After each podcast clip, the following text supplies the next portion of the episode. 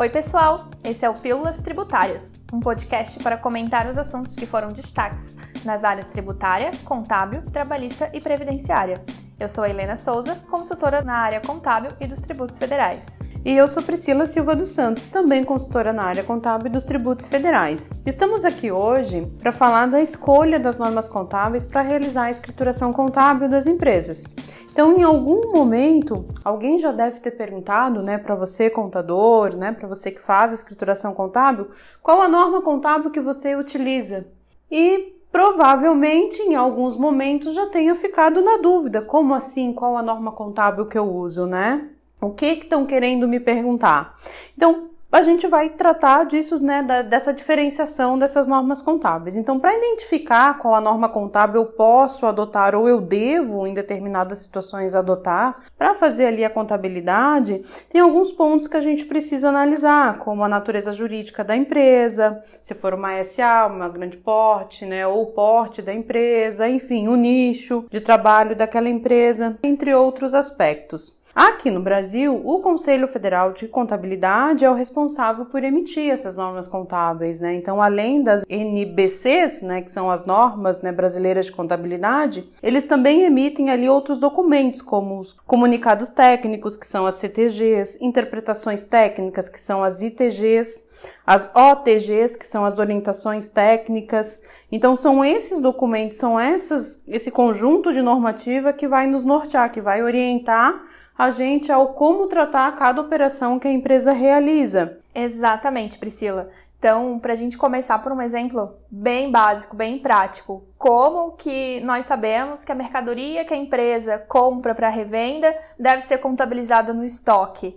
A gente sabe disso porque existe uma norma contábil que determina que as mercadorias adquiridas para venda são contabilizadas no estoque. Além disso, a norma irá determinar o momento que eu vou realizar esse reconhecimento, como ele será mensurado, né? Por qual valor eu tenho que é, mensurar esse estoque, quando que ele está de estoque e vai para o resultado, além de estabelecer ali as informações sobre este grupo que devem contar nas notas explicativas da empresa. Então, para resumir, é na norma contábil que vamos encontrar as informações necessárias para realizar a escrituração contábil daquela entidade. Exatamente, Helena. Então, né, vamos começar ali pelas normas contábeis voltadas para as entidades empresariais, para as empresas. Então a gente vai começar pela mais simplificada, né, pela ITG 1000, que é aquele modelo contábil, né, para ME ou EPP, para microempresa e empresa de pequeno porte. Quem que pode adotar a ITG 1000, Helena? É aquelas empresas né? Sociedade limitada, sociedade simples, empresário individual, a Eireli, né, que está sendo extinta agora, o empresário individual, né, que tenha oferido no ano calendário anterior, então sempre importante que tu sempre vai olhar o ano anterior, receita bruta anual. Então, para ser ME, receita igual ou inferior a 360 mil, isso para ser considerada EPP, empresa de pequeno porte, receita daí entre 60 mil e um centavo e até 4 milhões e 800 ali. Então, se eu ficar dentro desse faturamento, eu posso adotar ITG mil para mim sem nenhum problema. Isso, então entre 360 mil, né? Maior que 360 mil e até 4 milhões e 800 mil. E notem que o limite aqui da receita, como bem falou a Priscila, é em relação ao ano calendário anterior. Então, se por exemplo, em 2020 a empresa não teve receita bruta superior a 4 milhões e 800 mil, ela pode adotar a ITG 1000 no ano de 2021, no ano seguinte. Mesmo que no, durante o ano de 2021 ela ultrapasse esse valor, não será necessário alterar a norma contábil por esse motivo. Né? Esse limite de 4 milhões e 800 mil pode interferir em outros aspectos no, no enquadramento jurídico, no Simples Nacional, mas não interfere aqui na adoção da norma contábil. No entanto, em 2022, então no ano seguinte, ela não poderá mais adotar essa norma. Além disso, como né, eu falei, a adoção da norma da, da ITG 1000 não tem a ver com o regime tributário e nem com o porte da empresa lá no cartão CNPJ. Então, não preciso ser optante pelo Simples para adotar a ITG 1000 nem ter lá no meu porte, no cartão CNPJ, o porte GME ou EPP para adotar a ITG 1000. A gente precisa olhar apenas para a receita bruta da empresa e, claro, a sua natureza jurídica. Além disso, né, esse modelo contábil, ele não é uma obrigação, ele é uma opção. Então, além de estabelecer os critérios, os procedimentos simplificados que a empresa tem que adotar, tem que observar, a norma ela também estabelece quais as demonstrações contábeis que a empresa deve elaborar, não é, Priscila? É isso mesmo, Helena. Então, né, esse, né, a questão ali das demonstrações contábeis, talvez seja o maior motivo ali que os contadores optam por adotar a ITG 1000 para essas empresas, né, ali que estão dentro ali daquele enquadramento de ME e PP. Por quê? Porque a ITG 1000 ela exige, né, que seja apresentado apenas o balanço patrimonial, a demonstração de resultado e as notas explicativas ao final de cada exercício social. As demais demonstrações ali, né, do conjunto completo de demonstrações, como fluxo de caixa, demonstração de resultado abrangente, DMPL, apesar de não ser obrigatória, o próprio Conselho Federal ele estimula, ele incentiva a elaborar essas demonstrações, mas ele não obriga. Então, se eu adoto ITG 1000, se eu só quiser apresentar o meu balanço patrimonial, minha DRE e as minhas notas explicativas, eu estou dentro da norma. Além desse diferencial pela quantidade reduzida, então, das demonstrações contábeis que são obrigadas a serem elaboradas, é interessante ressaltar que essa norma é a única que traz um modelo de plano de contas, né? E ela também traz lá um anexo 2 um anexo 3 com um balanço patrimonial e uma demonstração de resultado que a empresa deve seguir. Claro, né? Dependendo ali das operações da empresa, se ela precisar indicar, é, alterar as contas, né? Incluir mais contas, ela pode sem problema, não é algo engessado. E outro ponto relacionado a esta norma é que existe uma orientação técnica, que é a OTG 1000, que esclarece alguns pontos da ITG 1000, né, algumas dúvidas que geram na ITG 1000 e traz um modelo de nota explicativa, que é um, uma grande ajuda para os contadores na hora de elaborar esse demonstrativo. Inclusive, é na nota explicativa que a empresa irá manifestar que adota ITG 1000.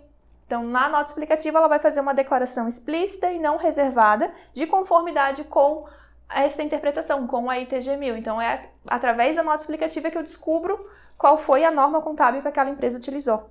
Cabe ressaltar também, ainda falando sobre ITG 1000, que como toda demonstração contábil ela tem que ser comparativa, né, com o período anterior, a ITG 1000 ela fala que referente a essa comparabilidade, eu tenho que seguir a ordem ali das colunas que ela determina. Então, pela ITG1000, lá dentro, né, quando eu for elaborar ali o meu balanço e a minha DRE, na minha primeira coluna, eu tenho que colocar o período encerrado e na segunda coluna o período anterior. Então, por exemplo, agora em 2021, nós encerramos né, o exercício, foi apresentado ali o livro diário registrado em junto através da ECD, o livro referente a 2020. Então, nós temos lá na primeira coluna desse balanço já encerrado a coluna né, com os saldos encerrados em 2020 e na segunda coluna os saldos encerrados em 2019, que é o período anterior.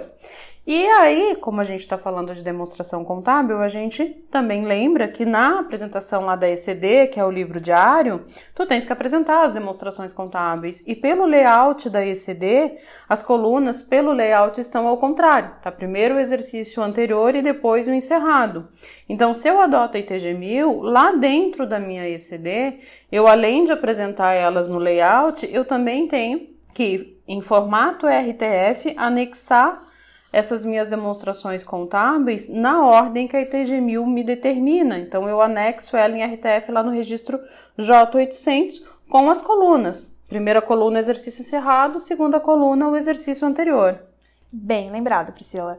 Então, para a gente seguir aqui nas normas contábeis, vamos falar da próxima, né? A NBCTG 1000, que é a contabilidade para pequenas e médias empresas.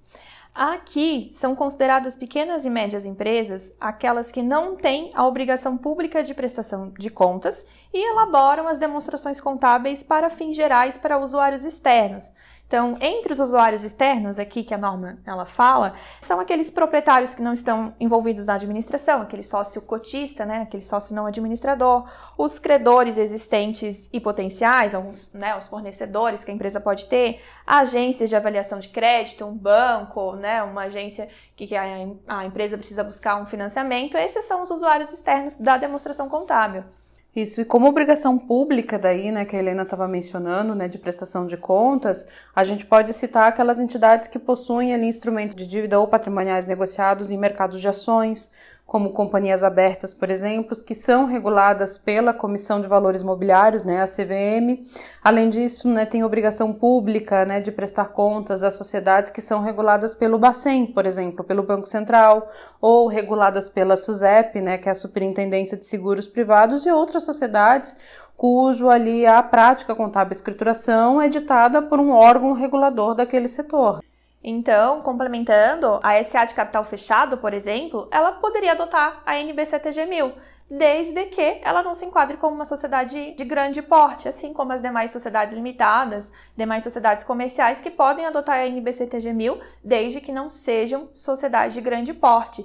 E o conceito de sociedade de grande porte, aqui trazido pela norma, é aquele da Lei 11.638 de 2007, que determina que se considera, então, uma sociedade de grande porte a sociedade ou o conjunto de sociedades sobre controle comum que no exercício social anterior tenha um ativo superior a 240 milhões ou a receita bruta anual superior a 300 milhões. E aí, assim como na norma anterior, como a gente está falando da ITG 1000, a NBCTG 1000, ela também determina, ela também diz quais as demonstrações contábeis obrigatórias para quem adota essa norma. Então, quem adotar a NBCTG 1000 vai obrigatoriamente ter que elaborar o balanço patrimonial, a demonstração de resultado, a DRA, que é a demonstração de resultado abrangente, a demonstração de mutações do patrimônio líquido, que é a DMPL, a DFC, que é a demonstração de fluxos de caixa, e notas explicativas. E vale lembrar também que a própria norma ela traz algumas situações que podem dispensar a demonstração do resultado abrangente, a DRA, bem como algumas situações que eu posso apresentar a DLPA, a demonstração de lucros ou prejuízos acumulados, no lugar da demonstração do resultado abrangente, né? E no lugar da demonstração das mutações do patrimônio líquido, no lugar da DMPL. Assim como na anterior, né, vai ser na nota explicativa que a empresa vai manifestar que adota a NBCTG 1000 também por meio de uma declaração de que as demonstrações contábeis foram elaboradas em conformidade com esta norma. E antes da gente encerrar, se a empresa não se encaixar então nenhuma dessas normas que a gente citou, ou como a gente disse, como não é obrigatório, né, se ela não quiser adotar a ITG 1000 ou a NBCTG 1000, qual seria então a terceira opção para ela, Priscila? Contabilidade pelas normas completas, ou, né, como nós chamamos de contabilidade full. Aí, nessa, né, para quem elabora a contabilidade através das normas completas, como uma SA de capital aberto ou uma sociedade que seja considerada grande porte, ou quem queira adotar mesmo, né, fazer pelas normas completas, como a Helena estava citando, né, você vai observar daí para cada situação, para cada grupo ali ou transação, a sua respectiva norma. Por exemplo, eu preciso reconhecer ou não um ativo intangível ou saber como eu vou mensurar um ativo intangível após o seu reconhecimento. Eu vou olhar a norma que trata do ativo intangível, que é a NPCTG 04. Tem um ativo imobilizado, quero saber como que eu faço esse reconhecimento, qual a mensuração que eu vou fazer, se eu preciso depreciar, se não. Qual norma que eu vou olhar? NBCTG 27. Critérios para reconhecimento de receita, NBCTG 47 e a NBCTG 26 Nessa NBCTG 26 é que ela vai dizer lá qual o conjunto das demonstrações contábeis que eu vou precisar adotar e elaborar para fazer ali, né, para anexar junto ao meu livro diário, seja ele na modalidade que for. Exato. Então, pela NBCTG é, 26, né, para quem adotar as normas completas, as demonstrações obrigatórias, né, que a norma exige vão ser balanço patrimonial, a demonstração do resultado do período, a demonstração do resultado abrangente também, a DRA, a demonstração das mutações do patrimônio líquido, a DMPL, a demonstração do fluxo de caixa, a DFC, a demonstração do valor adicionado, a DVA, se exigido legalmente ou se exigido por algum órgão regulador, ou mesmo se a empresa quiser apresentar voluntariamente, e as notas explicativas que vão compreender as políticas contábeis e outras informações da empresa. E lembrando que essas normas que falamos aqui hoje, elas se aplicam às entidades empresariais. Então, TG1000, NBC TG1000 e as normas completas para as entidades empresariais, mas existem outras normas próprias para entidades específicas, né, não empresariais, como por exemplo, a ITG 2001, que é para entidade fechada de previdência complementar, a ITG 2002 para entidade sem finalidade de lucros, a ITG 2003 para entidade desportiva, ITG 2004 para cooperativa. Então, existem outras normas também para serem observadas, né, Pri? E aí essas normas que a Helena estava citando, elas trazem ali critérios e procedimentos específicos de acordo com a característica de cada entidade, né? De se é uma cooperativa, se é uma entidade sem fins lucrativos. Naqueles pontos em que essas normas próprias, ITG 2002, ITG 2013, ITG 2004, ITG 2001, elas não são específicas, elas forem omissas, as próprias normas dizem que você adota o disposto ou nas normas completas ou na NBCTG 1000. Então elas são bem específicas mesmo para de acordo com as particularidades dessas entidades. Todas essas normas que a gente falou até aqui, você consegue encontrá-las no próprio site oficial ali do Conselho Federal de Contabilidade pelo item legislação lá no menu, lá na barra de ferramentas do site. Aí por lá você vai ter acesso às NBCTGs, às ITGs e às orientações técnicas. E esse foi o Pílulas Tributárias. Obrigado a todos por nos ouvirem e aguardamos vocês nos próximos programas. Até mais. Até a próxima.